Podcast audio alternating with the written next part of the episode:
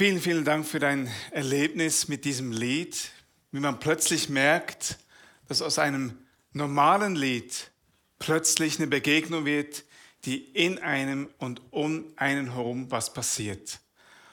Und anfangs vom Gottesdienst habe ich die Jahreslosung vorgelesen. Du bist ein Gott, der mich sieht. Und diese Person, die das gesagt hat, das war die Frau, die Sklavin Hagar. Und sie hat sowas erlebt. Wobei, als sie das sagte, waren die Umstände alles andere als gut. Sie musste nämlich fliehen von dort, wo sie als Sklavin arbeiten musste. Aus diesen verkorksten Verhältnissen, aus dieser Ausbeutung hinaus, war ihre einzige Option, in die, Wüste zu fliehen, um zu hoffen, dass an dem Ort, wo es fast kein Leben hat, doch noch mehr ist als von da, wo sie kommt. Und im 1. Mose, Kapitel 16, merkt, liest man dann die ganze Geschichte von ihr. Und als sie in die Wüste hineingeht, kam sie an einen Brunnen. Und dieser unbekannte Brunnen war der Anlass, dass sie sagt, ich gehe dorthin und mache dort einen Halt. Schnell was trinken. Und plötzlich begegnet ihr an dem Brunnen mitten in der Wüste Gott. Und er fragt sie, Hagar, wo willst du hin und von wo kommst du? Die Frage, von wo das sie kommt, die weiß sie ziemlich gut. Aber die Frage, wohin das es geht, da hatte sie keine Antwort drauf. Gott eröffnet ihr durch diese Begegnung eine Zukunft und gibt ihr einen Halt, der anfangs für sie sicherlich nicht so nach ihrem Geschmack war. Nämlich sagte Gott zu ihr, geh wieder zurück an dem Ort, wo du herkamst. Sicher als erstes ein Schock. Was? Wo? Nochmal dorthin? Und Gott fährt weiter. Du sollst zurückgehen an den Ort, an dem es für dich herausfordernd war.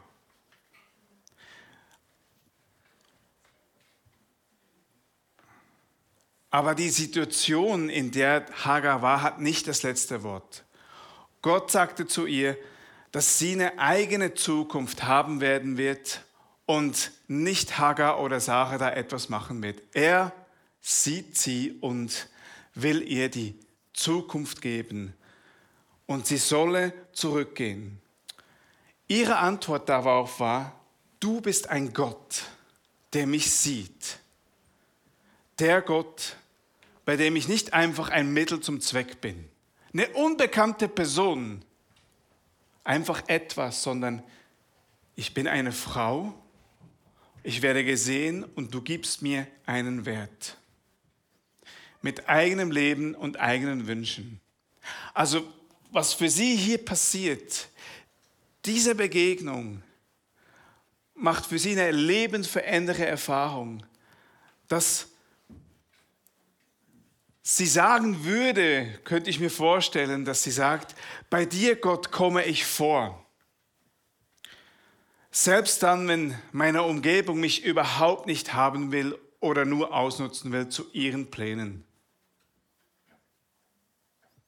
Du Gott bist ganz anders. Du siehst mich und gibst mir eine Zukunft, obwohl die Situation ganz anders aussieht. Hagar nannte diesen Brunnen, der unbekannt war, man weiß nicht, wie der hieß, sie nannte ihn der Brunnen des Lebendigen, der mich anschaut.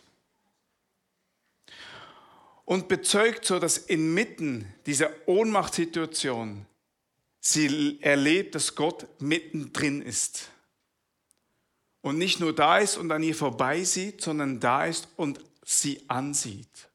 Und sie merkt, hey, da ist ein Gott, der ist mit mir dabei. Und sie geht wieder zurück und arbeitet dort wieder als Sklavin. Wenn man ein paar Kapitel weitergeht, kommt Hagar wieder vor. Nämlich diese Wüstenzeit erlebte sie wieder. Nämlich ein paar Jahre später kommt wieder zur Situation, dass Sarah sie wieder weghaben will. Sie verstößt sie. Sie muss abhauen und tschüss und weg. Und Abraham hatte noch genug Zeit, um ihr noch ein bisschen Brot und einen Wasserschlauch mitzugeben. Und dann musste sie mit ihrem Sohn in die Wüste weg. Um diesmal nicht mal mit einer Option zurückzugehen, sondern mit keiner Option mehr. Und sie wusste, wenn man nicht weiß, wohin und nicht weiß, von wo dass man kommt, dass man zurückgehen kann, ist die Ohnmachtssituation sehr, sehr schwierig. Und in der Geschichte liest man, dass plötzlich in der Wüste sie Gott wieder begegnet und merkt, hey, der ist ja schon wieder da. In der Bibel steht dann, dass es heißt, ich habe dein Schreien und das Schreien von deinem Kind gehört. Öffne die Augen und du wirst einen Brunnen sehen. Hagar öffnet die Augen und sieht plötzlich wieder einen Brunnen. Und was macht man? Nimmt einen Wasserschlauch wieder und das hat gereicht fürs Weitergehen mit ihr. Und als ich die Geschichte so gelesen habe, habe ich mich wie wiedergefunden. Manchmal ist man in einer Wüstensituation und man sieht vor lauter Ohnmacht nicht mal mehr der Brunnen, wo man ist. Es hat Gott gebraucht, der ihr begegnet und ihr die Augen öffnet, damit sie sieht und merkt, da ist ein Brunnen in unserer Ohnmacht drin. Der gibt uns das, was wir brauchen, damit wir weitergehen können. Und wenn man so die Geschichte von Hagar anschaut, dann diese Wüstenmomente, glaube ich, kennen wir alle. Momente, wo man sich nicht ausgesucht hat und plötzlich drin ist. Eine Ohnmachtssituation, in der man alleine ist, sich alleine fühlt, orientierungslos ist. Was ist meine nächste Entscheidung? Kann ich überhaupt noch was machen? Was nicht? Dass man erschöpft oder verzweifelt ist. Und diese Momente, bin ich überzeugt, die sucht man sich nicht aus. Die kommen. Und wie bei Hagar, manchmal mehrmal. Und es ist für mich so unglaublich, dass es genau Hagar war, die diesen Satz sagte, du bist ein Gott, der mich sieht. Und wenn man das Bild von diesem Brunnen in die heutige Zeit nehmen würde, was sind so die Orte, wo wir Gott begegnen, dann würde ich Folgendes sagen. Es sind die Worship-Lieder, die wir im Gottesdienst singen. Die Lieder, die von einer Quelle singen, von einer Begegnung singen, die man vielleicht auf Anhieb sieht und plötzlich eine Begegnung hat oder am Anfang gar nichts sieht, mit dem Lied gar nichts anfangen kann und doch plötzlich merkt, hey, da ist ein Gott, der mir begegnet. Inmitten diesem Song, inmitten dieser Wüstenzeit oder inmitten bei diesem Brunnen, wo ich merke, hey, da ist Gott. Und die Wüstenmomente in der herausfordernden Zeit, wenn man drin ist und nicht mehr weiter weiß, und man Gott fragen würde, wieso könntest du nicht schon früher eingreifen? Wieso hättest du nicht schon früher begegnen können? Wieso? Das weiß man meistens nie. Ist zwar die erste Frage, die auch mir manchmal aufpoppt und denke, hey Mann Gott, beweg mal was. Ähm, aber diese Lieder, wenn man selber nicht mehr kann, dass man Menschen im Umfeld hat, die können und stellvertretend singen können und sagen, hey, da ist ein Gott, der auch dich sieht, inmitten deiner Situation.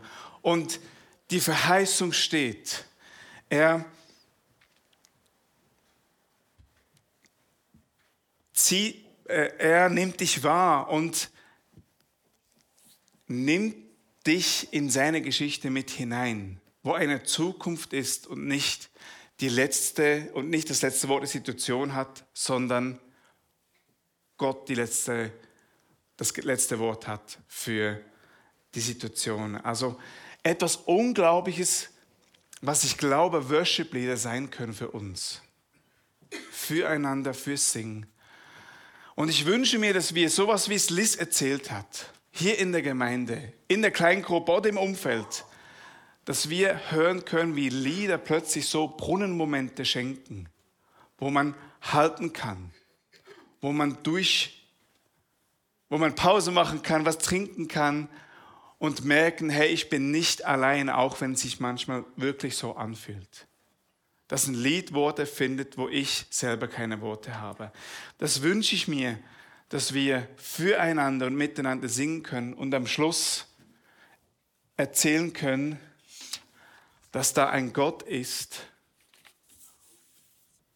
wo mich sieht, wo uns sieht, wie er Hagar gesehen hat. Dass wir das einander erzählen können, dass wir solche Brunnenmomente merken und einander so Hoffnung geben kann. Da ist ein Gott, der mich, der uns sieht. Und wir werden das nächste Lied singen. Great are you, Lord. Und in dem Lied heißt es, dass es Gott ist, der Leben ist und Liebe ist. Dass er Licht ins Dunkel bringen kann. Dass er uns Zukunft geben wird und er da ist. Und ich lade uns ein, dass wir in dieses Lied mit einstimmen können.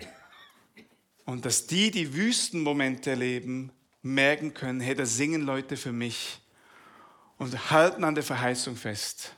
Gott ist da und die Situation hat nicht das letzte Wort, sondern bei Gott ist das letzte Wort, dass wir sagen können, da ist ein Gott, der uns sieht.